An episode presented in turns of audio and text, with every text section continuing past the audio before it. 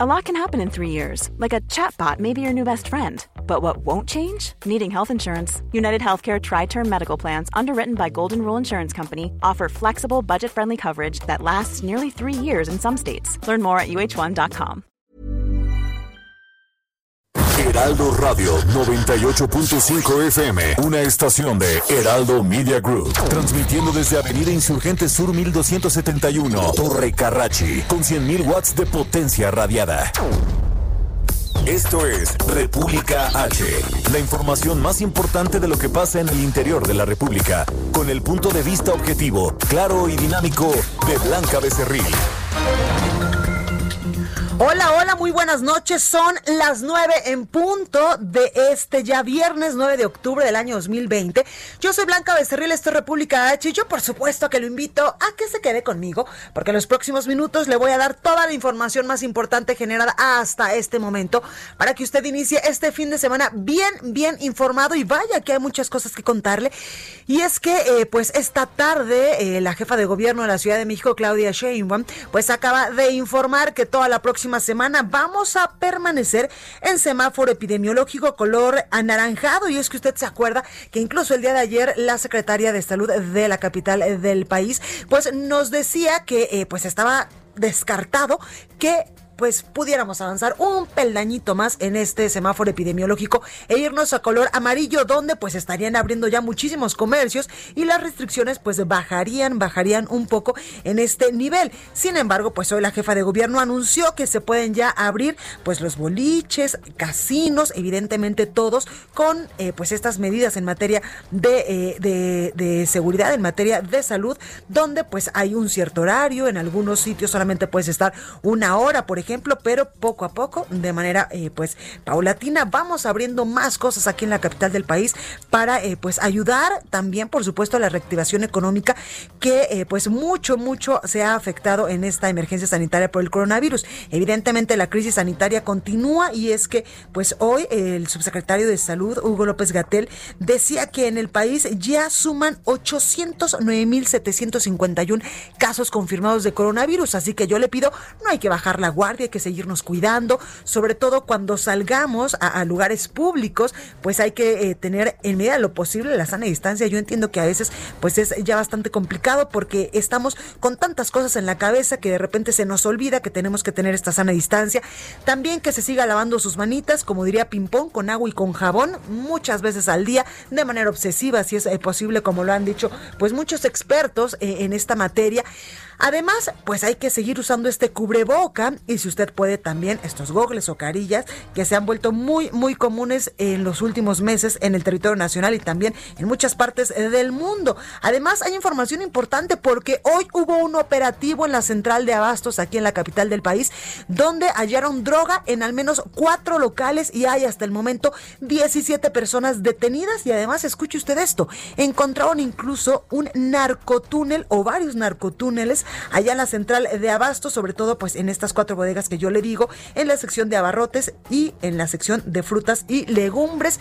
Pues como puede usted ver, eh, el crimen organizado, sobre todo el narcotráfico, pues sigue apoderándose de muchos, de muchos espacios aquí en la capital del país, como en su momento pues también lo hicieron a lo largo y ancho del territorio nacional, sobre todo focalizados en algunas zonas. Usted recuerda que hace muchísimos años, pues, el narcotráfico casi, casi que tenía la mayor parte de su presencia, pues, en el norte del país, allá eh, en, Ciudad Juárez o eh, también en Tamaulipas, en, Sinaloa, por ejemplo, de donde es uno de los cárteles más famosos a nivel internacional, que uno de los hombres más buscados incluso a nivel internacional era precisamente el Chapo Guzmán, quien es, en estos momentos, pues, está allá en Estados Unidos. Bueno, pues ahora lamentablemente los tentáculos del crimen organizado de eh, pues el narcotráfico han eh, se han diseminado por muchos muchos lugares de la República Mexicana. También hay información importante de lo que va a pasar el próximo 15 de septiembre con pues este debate, este segundo debate que estarían eh, pues protagonizando los dos los dos principales candidatos a la presidencia de Estados Unidos. Ya le iré contando pues de qué va este tema. Así que como usted puede escuchar hay muchas cosas que contarle. Quédese conmigo, yo soy Blanca Becerril. Esto es República H por el 98.5 de su FM. Y comenzamos, vamos con un resumen de noticias. en resumen. El presidente de México, Andrés Manuel López Obrador, manifestó que las remesas son una bendición y aseguró que son lo que están salvando al país ante la crisis económica derivada de la pandemia de coronavirus. Es más el monto de la remesa que lo que nosotros destinamos. Pero apoyo directo, o sea, becas, pensiones, apoyo a campesinos, a pescadores, a pequeñas empresas, pues deben de ser como 500, 600 mil millones. La remesa es una bendición porque llega además abajo a 10 millones de familias que reciben en promedio de 300 a 350 dólares mensuales. Eso es lo que nos eh, está salvando de la crisis. Bueno, y en su visita a Tabasco, el primer mandatario prometió apoyos para damnificados por las fuertes lluvias que azotaron a la entidad. En la encuesta por la presidencia de Morena, Porfirio Muñoz Ledo obtuvo el 25.34% y Mario Delgado obtiene el 25.29%, quedando pues en empate por la presidencia del partido. Citlali Hernández queda a cargo de la Secretaría General. Para la presidencia hay un empate técnico entre su servidor y Porfirio Muñoz Ledo. Vamos a ver qué dice el INE respecto de cuándo se celebraría una encuesta entre los dos finalistas, quienes tenemos empate técnico, para definir al ganador. Por el lado de la Secretaría General, hay ya virtualmente una clara ganadora a mí me da mucho gusto que una joven tan talentosa como Citlali vaya a ser la secretaria general de nuestro partido. Supuesto que Porfirio Muñoz Ledo, aspirante a esta dirigencia nacional de Morena, pues aseguró que los resultados de esta encuesta del INE, que lo empatan con Mario Delegado, son un robo y un asalto. La jefa de gobierno ya en otros temas de la Ciudad de México, Claudia Sheinbaum, informó que para la siguiente semana la capital del país va a seguir en el semáforo naranja, pero anunció la reapertura de nuevas actividades económicas. El reporte de la Secretaría de Salud Federal reveló que en México ya suman 809.751 casos confirmados de coronavirus y 83.507 decesos. A nivel internacional, el conteo de la Universidad de Johns Hopkins de los Estados Unidos reporta que hoy en todo el mundo hay 36.724.000 contagios del nuevo COVID-19 y 1.064.000 muertes. La Comisión Nacional de Debates de Estados Unidos anunció la cancelación del segundo debate entre el presidente Donald Trump y el candidato del Partido Demócrata Joe Biden, previsto para el próximo 15 de octubre, luego de que el mandatario pues contrajo COVID-19. Y la canciller de Alemania, Angela Merkel, indicó que se podrían imponer nuevas restricciones sanitarias en su país si los contagios de coronavirus no se estabilizan en los próximos 10 días. Reporte vial. Y vamos rápidamente, como todos los días, con mi compañero Gerardo Galicia para que nos cuente en qué sitio de la Ciudad de México se encuentra en estos momentos. Gerardo, ¿cómo estás? Muy bien, mi querida Blanca, excelente noche. Y justo estamos en el circuito bicentenario Supremo Río Churubusco. Tenemos cierres intermitentes a la circulación pasando el eje 3 Oriente con dirección a la calzada de la Viga o bien a la calzada de Tlalpan. El motivo volcó una camioneta que era conducida a exceso de velocidad. Están afectadísimos los carriles centrales. Por algunos instantes queda un solo carril para poder avanzar hacia la calzada de la Viga. Están laborando ya en estos momentos elementos del cuerpo de bomberos. Están eh, prácticamente limpiando todo el aceite que quedó regado sobre los carriles centrales. Y en laterales tenemos un gran número de ambulancias, eh, patrullas de la policía capitalina. Hay dos personas lesionadas. Así que de preferencia, si se dirigen hacia el sur, eviten Churubusco, busquen vías alternas. El eje 3 Oriente va a ser una muy buena opción. Por lo pronto, el reporte seguimos muy pendientes. Muchísimas gracias, Gerardo. Al rato volvemos contigo. Con todo gusto, excelente noche. Gracias y vamos con Augusto Atempa. Augusto, ¿cómo estás? ¿Dónde andas? Excelente noche, Blanca. Pues tenemos un choque bastante fuerte en la carretera en la carretera Federal México Cuernavaca. Esto es a la altura del kilómetro 25 en el poblado San Andrés Totoltepec. Son varios vehículos involucrados, se reportan al menos tres lesionados y es que la imprudencia de un automovilista provocó el choque de frente eh, al invadir el carril contrario. Los servicios de emergencia se trasladan al punto y se, te vuelvo a mencionar, se reportan varios lesionados, ya van ambulancias para poder atender a estas personas.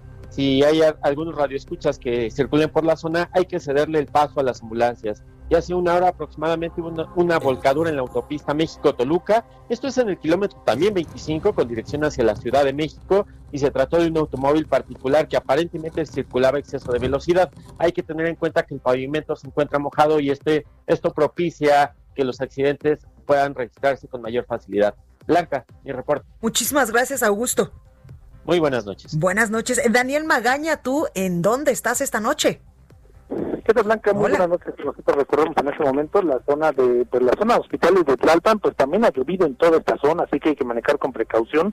Cuanto a las condiciones vehiculares, ya no tenemos problemas severos para incorporarse que avanzan de la zona de la Glorita de Huitulco hacia la zona hospitales o bien utilizar la avenida Renato Leduc en el caso de que pues se trasladen también hacia la zona del eje periférico sur o continuar a la avenida San Fernando. Esta última avenida, la zona de la avenida Renato Leduc, es una buena opción para trasladarse hacia la zona de San Fernando, sobre todo debido a las maniobras de ascenso y descenso de pasaje a lo largo de Tlalpan para incorporarse al periférico y continuar también hacia la zona de hospital. Te reporte. Muchísimas gracias, Daniel. Cuídate. Gracias.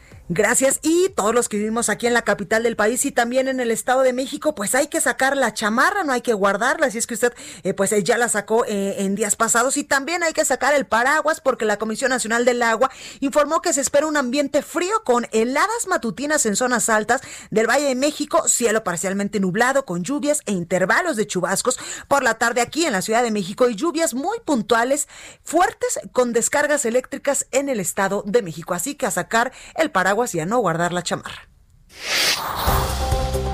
Bueno, y vamos a la nota del día porque eh, pues hace unos momentos la jefa de gobierno de la Ciudad de México, pues en este mensaje que da todos los viernes, nos eh, informaba que la próxima semana la capital del país va a continuar en semáforo color naranja, pero pero que sí va a haber pues la reapertura de nuevas actividades económicas aquí en la Ciudad de México. Escuche. Buenas tardes. Hoy es viernes 9 de octubre y les informo que la Ciudad de México permanece en semáforo naranja. Y el día de hoy quiero solamente insistirles, no podemos bajar la guardia. Hemos visto cómo en otras ciudades ha habido rebrotes y en la Ciudad de México no queremos dar ni un paso atrás. Por eso hoy mi mensaje solo es uno, no bajemos la guardia. Protégete y protege a los demás. Mientras no haya vacuna, usa el cubrebocas, sana distancia y limpieza de manos. Si tienes síntomas, llama a Locatel o envía COVID-19 al 51 515. Por favor, no bajemos la guardia.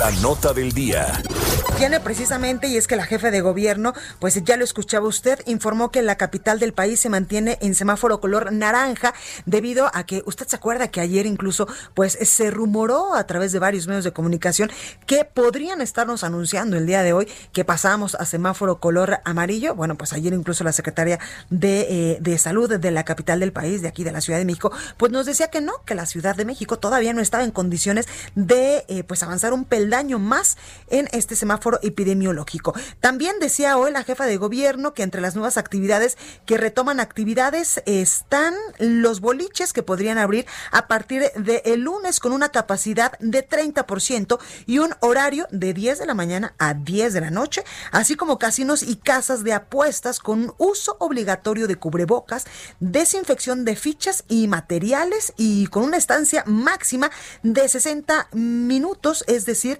de una hora para evitar aglomeraciones. La calle de Madero, también informaba la jefa de gobierno esta tarde, allí en el centro histórico, se reabre como una calle con doble circulación peatonal, por supuesto, y retroceden al semáforo eh, naranja siete estados del país. Esto también es información importante porque, eh, pues, eh, todos, todas las semanas habían avanzado muchísimos estados, entre ellos, por ejemplo, Oaxaca, a un peldaño más en el semáforo epidemiológico, donde pues les permitía reabrir más actividades económicas y seguir precisamente con esto, con su reactivación económica.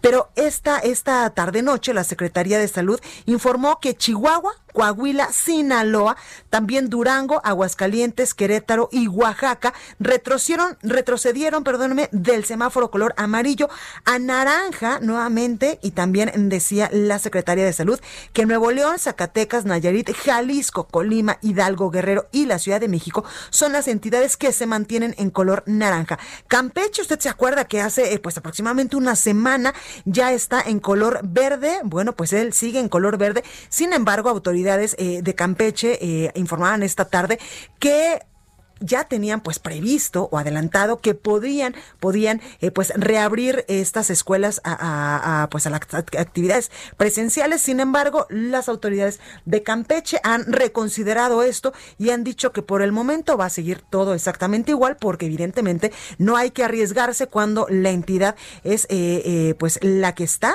en semáforo verde a nivel nacional mientras que 14 entidades ya le decía yo se ubican en amarillo y gracias a Dios, pues ninguna, ninguna en estos momentos está en color rojo, que es eh, la alerta máxima. En conferencia de prensa, Ricardo Cortés, director de promoción de la salud, indicó que estos cambios aplican a partir del lunes 12 de octubre y durarán dos semanas. De acuerdo con el funcionario, siete entidades, que son las que ya le, comentaba hace unos minutitos, incrementaron su riesgo de moderado a alto, cinco disminuyeron su riesgo de alto a moderado y 20 mantienen su nivel de riesgo.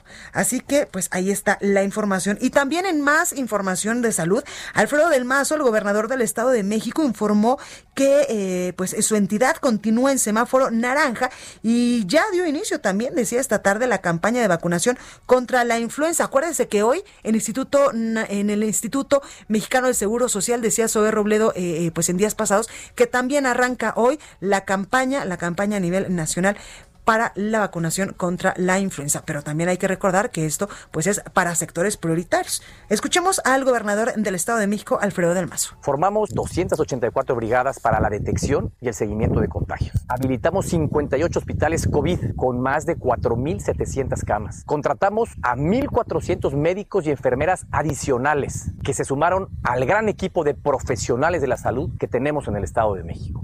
Hasta ahora hemos tenido 85.548 pacientes contagiados y desafortunadamente 9.646 personas han perdido la vida. Seguimos aún en semáforo naranja. Ya iniciamos la campaña de vacunación contra la influenza. Los invitamos a que se acerquen a su centro de salud para poder ser vacunados. Tenemos que seguir cuidando todos de todos. Bueno, pues vamos con más información porque en la madrugada en un operativo conjunto de autoridades locales y también federales detuvieron a dos funcionarios de la alcaldía de Coajimalpa. Toda la información nos la tiene mi compañero Carlos Navarro. Carlos, cuéntanos. Buenas noches, Blanca. Te saludo con gusto a ti, el auditorio. Bien, vehículos oficiales de la alcaldía Coajimalpa fueron utilizados para trasladar drogas y armas de selectivo que encabeza Lenin Canchola, informó el vocero de la Fiscalía General de Justicia de la Ciudad de México, Ulises Lara. En la madrugada, en un operativo conjunto de autoridades locales y federales, detuvieron a dos funcionarios de la alcaldía Coajimalpa. Se trata de Flor Leticia Vázquez Juárez, jefa de la Unidad Departamental de Vía Pública, quien está acusado de usar los vehículos oficiales, y Marco Posadas Moreno, director de Conservación Ecológica. Escuchemos.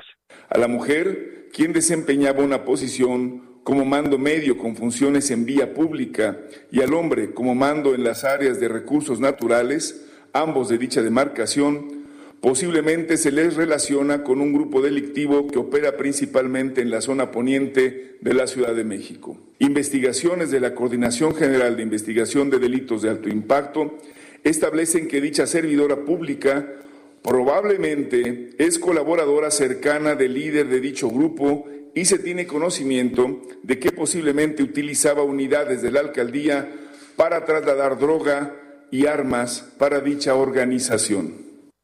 Fue la colonia Contadero que detuvieron a un hombre y una mujer junto con un arma de fuego corta cuando viajaban a bordo de una camioneta color gris. Los detenidos, quienes se identificaron como trabajadores de la alcaldía Coajimalpa, no compraron, no comprobaron la legal portación del arma de fuego y conforme a los protocolos de revisión se dio cuenta que traían dinero en efectivo y dos radios propiedad de la alcaldía. A estas personas, de acuerdo con las investigaciones, se les relaciona con el grupo delictivo de Lenin Canchola, a cuyos integrantes daban seguridad para la venta y distribución de drogas en la alcaldía. El hombre de 48 años y la mujer de 38 años fueron puestos a disposición del Ministerio Público, quien determinará su situación jurídica. Tras esta la jefa de gobierno Claudia Sheinbaum fue muy clara respecto a los vínculos entre funcionarios y crimen organizado. Escuchemos. Como lo ha dicho el presidente de la República, no puede haber García Lunas, no puede haber vínculo entre la delincuencia y servidores públicos. Así es que bueno, las, las investigaciones por parte de la Fiscalía General de Justicia de la Ciudad de México siguen blanca y bueno, vamos a ver en qué deriva esta situación. Por primera vez recuerdo que unos funcionarios de alguna alcaldía estén ligados directamente a una organización delictiva como es la de Lenin Canchola que azota el poniente de la Ciudad de México. Blanca, la información que te tengo. Totalmente, pues hay que hay que investigar y hay que seguir, por supuesto, eh, pues el paso de estas investigaciones. Carlos, muchísimas gracias por tu reporte tan completo como siempre. Hasta luego, buenas noches, estamos pendientes. Gracias. Y al respecto, el, el eh, pues el alcalde, Adrián Rubalcaba, el alcalde de Coajimalpa, a través de sus redes sociales, pues eh, publicó varios mensajes y también, pues evidentemente, mandó un comunicado al respecto de estas detenciones de estos funcionarios de la alcaldía. Dice eh, el alcalde, no a la corrupción. Ante la detención de los dos funcionarios de la alcaldía, quiero ser claro y enfático. En Coajimalpa no toleramos a la corrupción. Trabajamos en conjunto con el gobierno de la Ciudad de México y también con la Secretaría de Seguridad Ciudadana para atrapar a los corruptos y aplicaremos nuevos exámenes de confianza, dice el alcalde Adrián Rubalcaba sobre este tema. También eh, hace eh, pues eh, algunos algunas horas decía estoy en contacto con en todo momento con la Fiscalía de la Ciudad de México y también con la Secretaría de Seguridad Ciudadana para colaborar en todo lo que sea necesario para llevar a buen puerto las investigaciones y que se aplique la ley con todo rigor. Ahí, ahí la, información también decía en otro tuit, voy saliendo de una reunión muy productiva con el secretario Omar García Harfush, con quien siempre hemos eh, colaborado llevando a cabo distintos operativos que seguiremos haciendo. Hoy platicamos sobre el operativo y los detenidos que no estuvieron a la altura de lo que se merece las personas que viven en Coajimalpa. Ahí, pues toda la información de este caso. Y vamos rápidamente en más temas de seguridad con mi compañera Mayeli Mariscal hasta Jalisco porque eh, hay, hay información importante de cinco fallecidos. Mayeli, ¿cómo estás? Hola, ¿qué tal Blanca? Muy buenas noches, buenas noches a todo el auditorio. Sí, eh, comentarte que, bueno, de acuerdo al último reporte que dio la propia Fiscalía del Estado de Jalisco a través de su titular, Gerardo Octavio Solís Gómez, se confirma la muerte de seis personas, eh, quienes fueron atacadas esta madrugada de este viernes en la colonia Santa Paula, en Tonalá, Jalisco y es que eh, presuntamente la línea de investigación que se anuncia por parte de la dependencia tiene que ver con conflictos por terrenos ejidales y en el lugar, pues luego de este ataque murieron estas seis personas. Hasta ahora solamente se ha identificado a una de ellas, que es mujer, no se dio a conocer su identidad. Y comentarte que, bueno, este ataque, repito, se dio eh, justamente a las seis de la mañana de este viernes en donde pues lanzaron justamente cerca de 200 disparos en contra de la vivienda. Uno de estas eh, balas cae en un, eh, presuntamente en un tanque de gas, lo cual provoca un incendio que fue atendido por los bomberos. Sin embargo, pues también en este lugar eh, se pudo localizar justamente 10 casquillos también de rifle calibre 223, además de tres armas cortas, calibre 5.7, un arma larga eh, conocida como cuerno de chivo, esto al interior del inmueble, además de tres granadas sin detonar y dos calibre 40 y una de mano, así como dinero en efectivo. Tampoco se dio a conocer cuánto dinero fue localizado al interior de este inmueble, sin embargo, eh, pues se habla de una cuantiosa cantidad y es que esta línea de investigación se deriva luego del incendio, acude una mujer que se identifica como la presidenta del ejido de San Martín de las Flores, eh, quien es hija justamente de la propietaria de esta finca y eh, pues debido a las declaraciones que ella da es que se presume que esas puedan ser las circunstancias que derivaron en este ataque. Sin embargo, pues bueno, el fiscal también aclaró que no se descartarían otras líneas de investigación debido a la fuerte cantidad económica que se encontró de dinero al interior de, de esta vivienda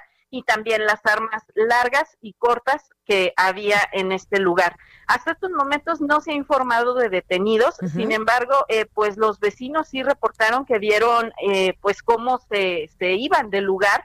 Eh, pues presuntamente en camionetas algunas personas fuertemente armadas quienes fueron los atacantes justamente Blanca. Pues ahí está la información Mayeli, muchísimas gracias y cuídate mucho por allá. Claro que sí, igualmente un abrazo a todos y muy buenas noches. Buenas noches. Bueno, y vamos con el sacapuntas de este viernes con mi compañera Itzel González. Yo soy Blanca Becerril, esto es República H, no se vaya que yo vuelvo con más. Sacapuntas.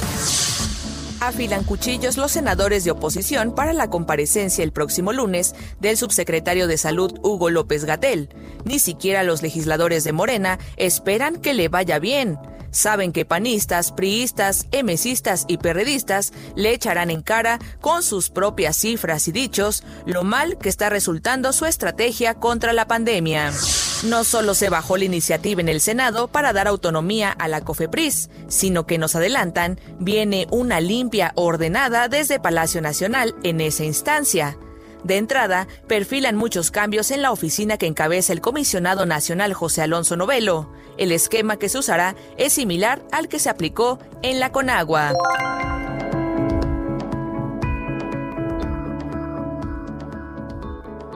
Continúa escuchando a Blanca Becerril con la información más importante de la República en República H. Regresamos. Heraldo Radio. La HCL se comparte, se ve y ahora también se escucha.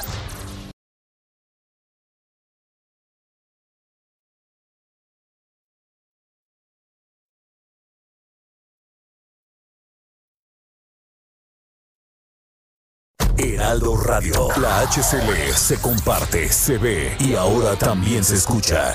Estamos de regreso con la información más importante de la República en República H, con Blanca Becerril, transmitiendo en Heraldo Radio. En resumen, el gobernador de Oaxaca, Alejandro Murat, anunció que a partir del próximo lunes su estado va a regresar al color, al color naranja del semáforo de riesgo epidemiológico debido a un repunte en los contagios de coronavirus en la entidad. Si la ciclovía sobre Avenida Insurgentes queda de manera permanente, se requeriría una inversión de 90 millones de pesos, así lo reveló el secretario de Movilidad Andrés Lajus.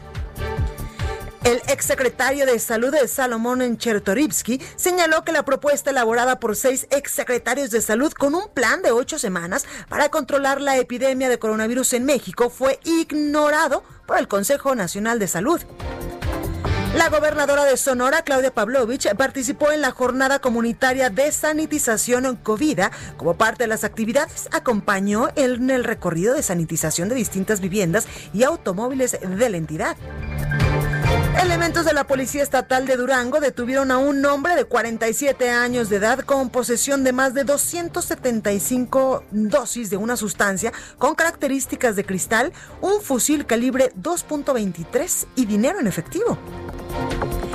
Y una buena noticia, en su vigésimo aniversario, la Feria Internacional del Libro de la Ciudad de México se llevará a cabo de manera virtual, contando con más de 150 actividades en línea. Reporte vial. Y vamos nuevamente con mi compañero Gerardo Galicia. Gerardo, ¿dónde estás ahora?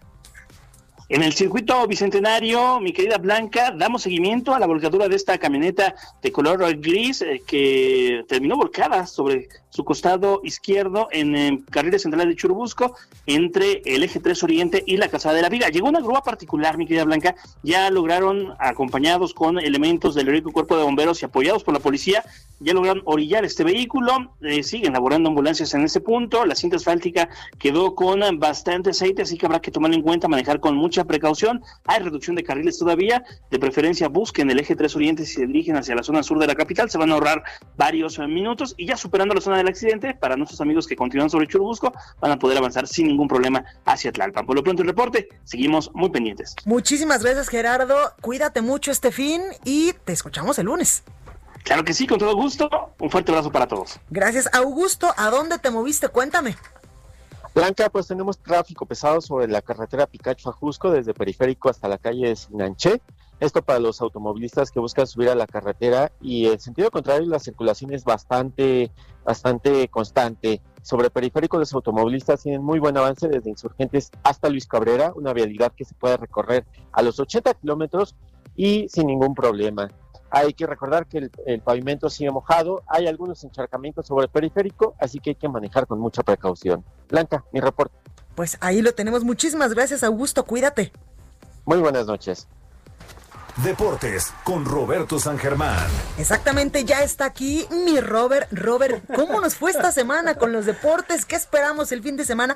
Es que hay tanta información y viene el Roland Garros. Exactamente. el Roland Garros. Exactamente, mi querida Blanca, buenas noches y gente que nos sintoniza. Sí, se viene la final, tanto varonil como femenil, y la varonil tiene una, un ingrediente especial.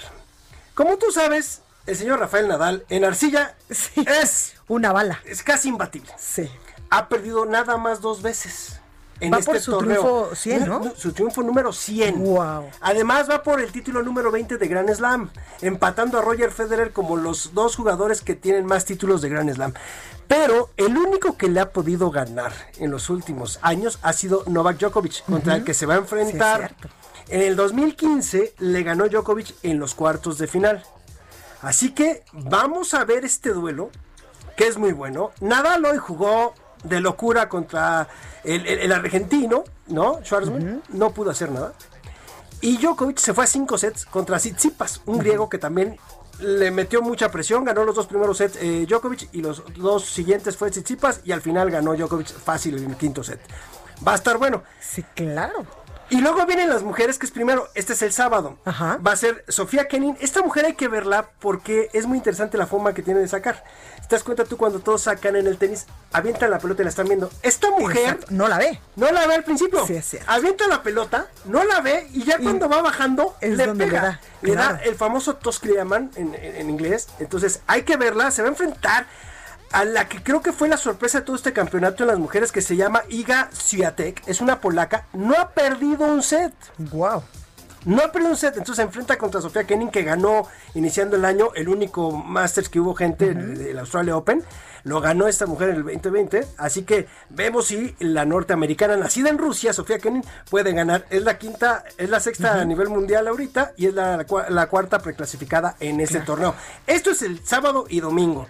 Y ya luego viene la NFL. Oye, pero espérame, antes de que me cuentes de la dime, NFL, dime. yo soy muy fanática, por ejemplo, de ir cada año al. Abierto Mexicano de Tenis que se hace allá en Acapulco, porque Exacto. me gusta mucho, por ¿Sí? eso este, te pregunto esto, ¿por qué le dicen el deporte blanco? Pues porque todos se supone, exactamente, había una regla en que tú tenías que ir, Wimbledon sigue siendo el único que tienes que ir de blanco. Pero es que allá hay protocolo y etiqueta. Exacto, todos iban de blanco. Antes se usaban pantalones largos, suéter, habían esas marcas eh, que fueron Sí, la del claro. cocodrilo, que fue jugador además, otro jugador también usaba, Perry también es Ajá. otro jugador, o sea, pero era porque era de etiqueta. Es como el polo, por ejemplo. Exacto, tú jugabas de etiqueta tenis. Por eso es el deporte blanco. Y como dices, el abierto de Acapulco, también está el de Los Cabos y está el de Monterrey. Pero bueno, ahora si quieres pasamos a la NFL Sí, sí, porque sí. se vienen buenos duelos. Y hay uno que llama la atención, no por bueno. No por bueno, porque los dos equipos están de lágrima. Es Dallas contra los gigantes de Nueva York. ¿Y por qué? Porque Jason Garrett fue el anterior head coach de los vaqueros y se enfrenta a su ex equipo con, con los gigantes, un equipo que también está mermado con las eh, lesiones, igual que los vaqueros. Entonces vamos a ver si es que Jason Garrett se venga de su anterior equipo o los bueno. vaqueros ganan. Sí, claro, porque les conoce, les conoce. Todo les conoce. Todo. Esto sí es todo. Oye, mi Robert, también esta semana leí eh, una información de un equipo de la NFL que estaba como medio vetado por el asunto del coronavirus que le Sí, había dado a muchos los Titanes. jugadores y así, ¿no? Y los titanes. exacto. 21 contagiados tiene. Dios de mi vida. Entre jugadores, staff de coacheo y personal administrativo. Así que no saben cómo se están contagiando, no saben si van a su casa, no saben, pero el chiste es que los titanes, gracias a ellos han cambiado varios partidos. Sí, claro.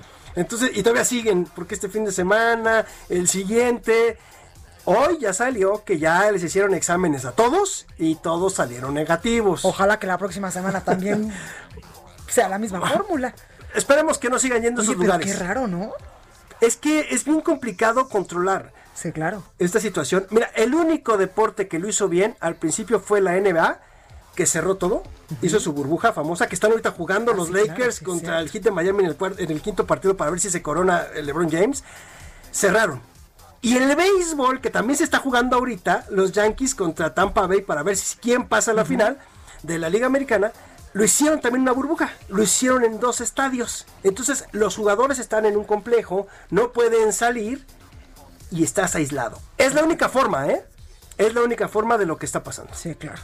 Totalmente, pues hay que ver cómo, cómo les va las próximas semanas, porque Dios, y, es, y son deportes, eh, mi Robert, donde no se puede tener evidentemente la sana distancia entre los jugadores. No, bueno, en el fútbol americano te taclean todo el tiempo, te estás agarrando. Totalmente. O sea, es el, problema que tiene Stephen Gilmore, el, el corner del equipo de los Patriotas, que abrazó terminando el partido a Patrick Mahomes. Y resultó ser positivo Gilmore en el siguiente examen que le dieron. Y Patrick Mahomes estaba temblando diciendo ojalá no me toque a mí ojalá no eh, me vino a saludar no entonces ahora te van a saludar y los avientas no así como hazte para allá no me toques no es grosería pero qué bien te ves allá compadre. o sea como cuando no quieres que te salude no sí. Así como mejor le das la vuelta no así mejor corres al, vestidor y que ya no te toque nadie ese es el problema con el covid que Totalmente. te puede tocar a alguien que tiene y y ser asintomático y tú ni enterarte que eso es lo peor. Totalmente, pues ahí lo tenemos en Roberto San Germán. Te escuchamos el próximo lunes. Claro que sí. Para que nos digas cómo nos fue este fin de semana con tanto partidazo que se viene. Ok, claro que sí. Muchas gracias. Que tengas bonito fin de semana. Igual, a la gente que nos sintoniza. Cuídate mucho. Igual. Bueno, y vamos rápidamente con más información con mi compañero José Ríos porque suspenden, escuche usted, un kinder clandestino en Cuautitlán, Izcalli. José, ¿cómo estás? ¿Qué tal, Blanca? Buenas noches. Te saluda a ti el auditorio. Y pues bueno, para informarte que autoridades del Estado de México suspendieron este viernes la operación de un jardín de niños ubicado en el municipio de Cuautitlán Izcalli, el cual, pues bueno, como bien comentas, operaba clandestinamente en esta contingencia sanitaria. Se trata del Centro de Educación Integral Sor Juan Inés de la Cruz, el cual fue cerrado en un operativo coordinado por el Instituto de Verificación Administrativa del Estado de México. En el lugar, Blanca, se observó la presencia de seis niños de entre 3 y 10 años de edad, quienes recibían clases y actividades de forma presencial. Además, también se constató que en el lugar no cumplían con las condiciones higiénico-sanitarias en las áreas de cocina y sanitarios. El personal directivo y docente mantenía operando de manera clandestina este lugar desde el pasado 17 de agosto, aún con el grave riesgo que representa para la salud de los menores, ya que, pues bueno, pues obviamente podrían contraer COVID-19. Por lo anterior, las autoridades colocaron los sellos de suspensión total de actividades e informó a la administradora que su violación constituye a una falta penal sancionada en la entidad. Durante la visita se contó con el apoyo de agentes de la Policía del Estado de México para garantizar la integridad física y patrimonial de quienes intervinieron en el lugar. Hasta el momento, pues bueno, se registró saldo blanco ante esta situación. Cabe destacar, Blanca, y por último, pues que la extensión de este kinder se dio luego de que esta semana se repartieran imágenes en redes sociales del mismo, donde incluso era de un mismo docente que anunciaba que ya se estaban realizando mejores medidas para que aceptaran a más alumnos en este centro escolar, que pues bueno, afortunadamente ya fue clausurado. Ese es el informe que te tengo, Blanca. Muchísimas gracias, José. Cuídate mucho. Seguimos. Gracias. Y vámonos hasta Veracruz con mi compañero Juan David Castilla, porque se suicidó un ex magistrado de Veracruz que también fue pues diputado local e incluso diputado federal por el Partido Acción Nacional. Juan David nos tiene toda la información. ¿Cómo estás? Hola, ¿qué tal? Muy buenas noches, Blanca. Te saludo con mucho gusto también a todo el auditorio. Así es, fíjate, como bien lo mencionas, Edgar Mauricio Duñez, ex magistrado del Poder Judicial del Estado de Veracruz, se suicidó la tarde de este viernes al interior de su vivienda, presuntamente de un disparo en la cabeza. Esto de acuerdo con fuentes extraoficiales. Los hechos ocurrieron en el residencial campestre del municipio de Córdoba, eh, este ubicado en la zona centro de la entidad. Sin embargo, hasta el momento se desconocen los motivos. Al lugar arribó personal de la Secretaría de Seguridad Pública para coordinar el área, así como personal de la Fiscalía General del Estado para iniciar las diligencias correspondientes. Cabe recordar que hace dos años el entonces integrante del Consejo de la Judicatura de Veracruz hizo público un escándalo de espionaje dentro de las instalaciones del Poder Judicial que se encuentran en la capital del estado, en Jalapa.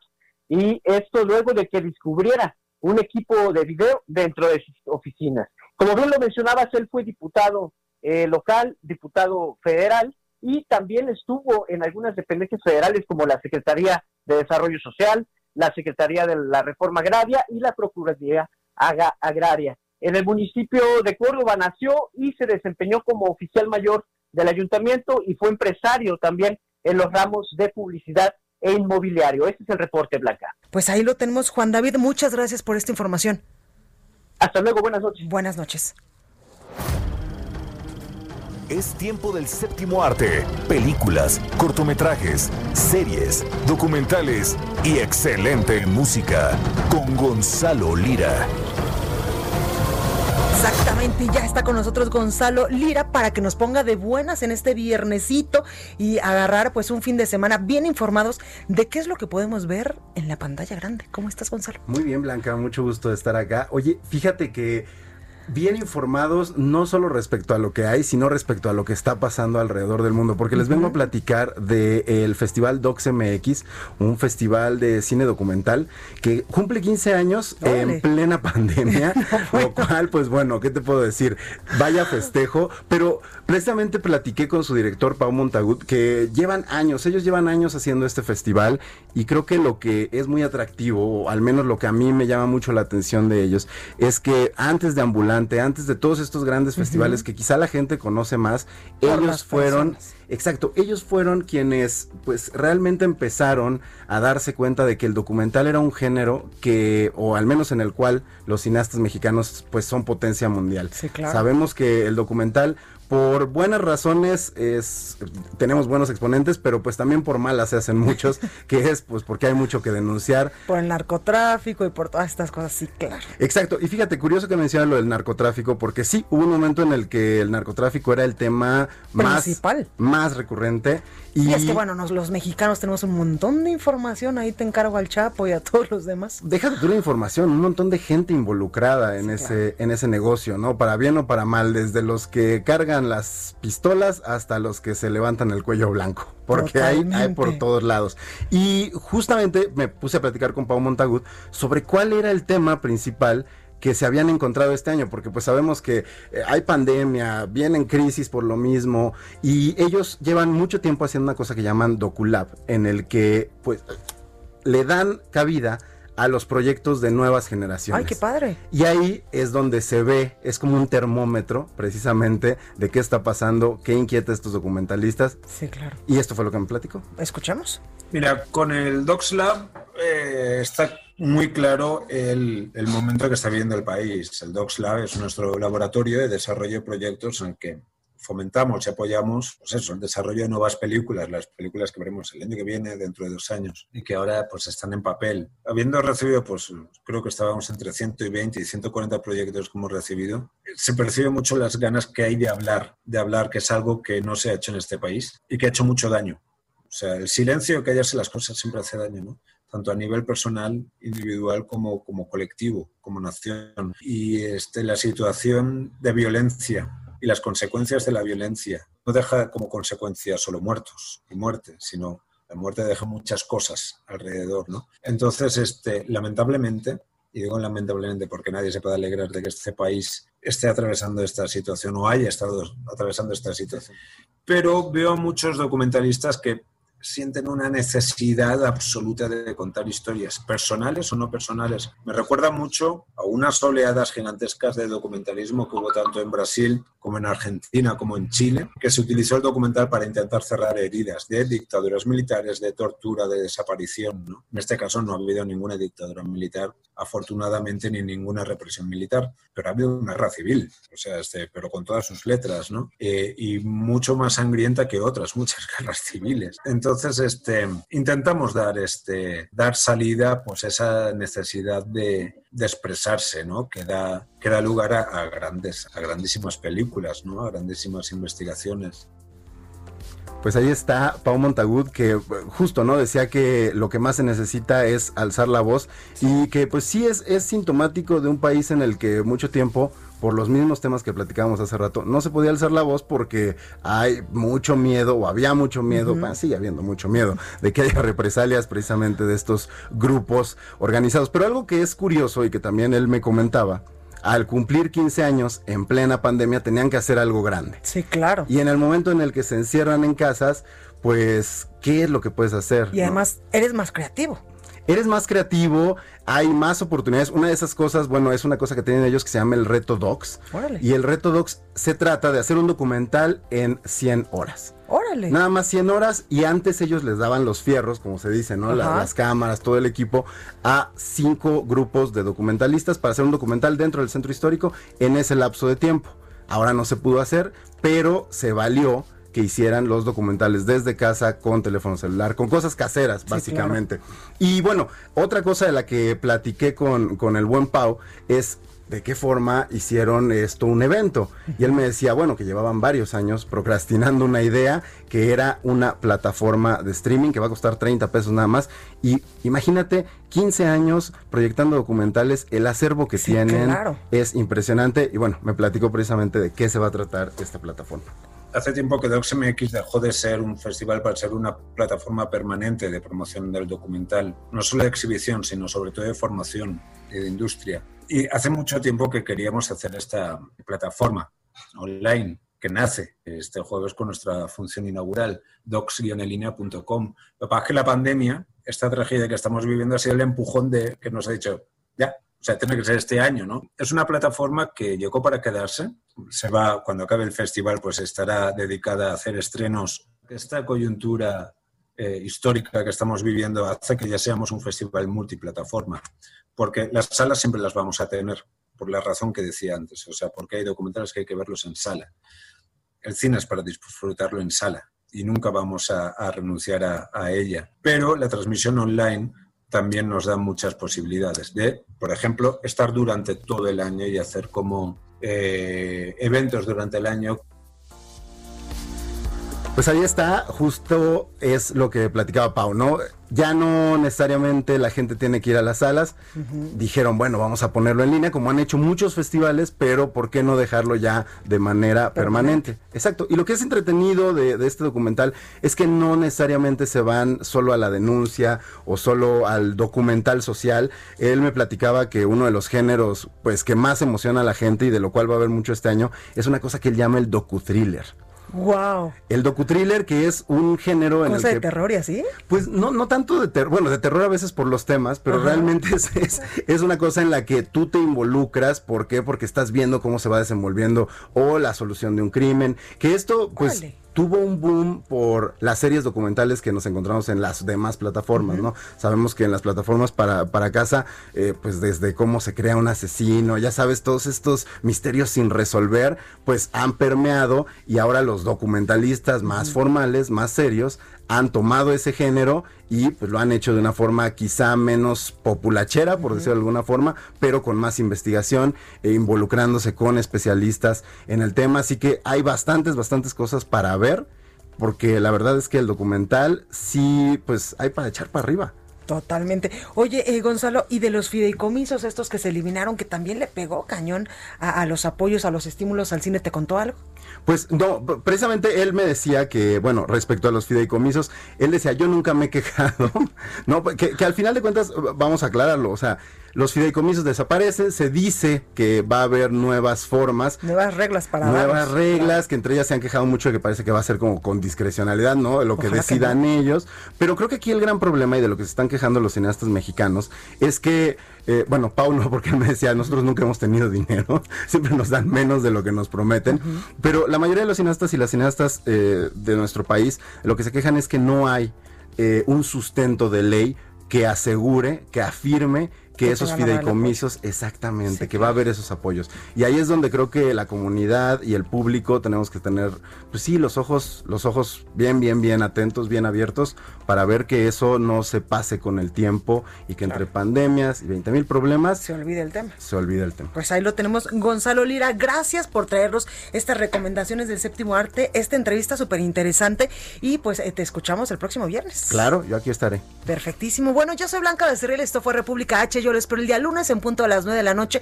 Por favor, de corazón, cuídese mucho, pero sobre todo disfrute el fin de semana. Lo dejo con la nota amable del viernes.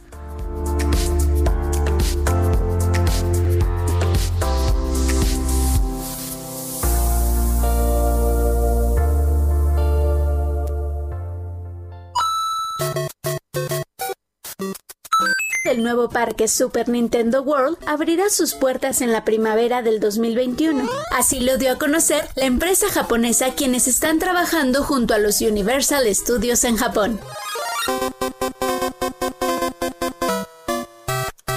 El nombre de Nintendo está establecido por su creador en 1889 y se compone por tres kanjis, que son los sinogramas utilizados en la escritura del idioma japonés. Nin, dejar de hacer algo a alguien. Ten, cielo de los cielos. Y Do, santuario o lugar de acogida. Y juntos traducidos sería algo así como deja la suerte al cielo o tarea del cielo. En sus 131 años de vida, Nintendo ha lanzado nuevas consolas, así como diversos productos de entretenimiento relacionados con el personaje principal. Hello, it's Mario. Mario. Y su famosa princesa Peach. Mientras esperamos, este próximo 16 de octubre abrirán una cafetería llamada Mario Café and Store, misma que integrará restaurantes y tiendas minoristas con los productos de Mario. Entre las atracciones que se esperan en este parque está la experiencia de jugar Mario Kart en la vida real o montar un Yoshi para desplazarte sobre el parque, así como recolectar monedas con la Power Up Band. La apertura del parque estaba inicialmente pactada para el verano de este año, igualmente previsto para los Juegos Olímpicos de Japón, pero pues COVID.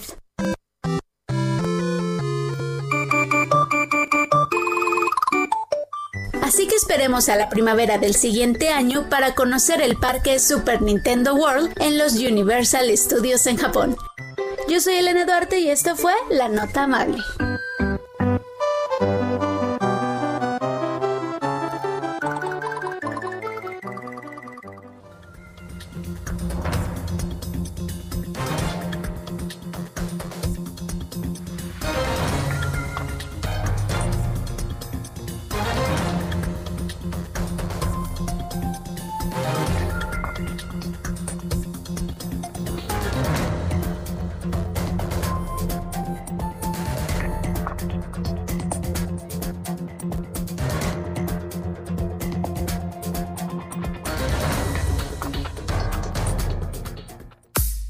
Fue República H, la información más importante de lo que pasa en el interior de la República, con el punto de vista objetivo, claro y dinámico de Blanca Becerril. Continúa escuchando Heraldo Radio, donde la H suena y ahora también se escucha.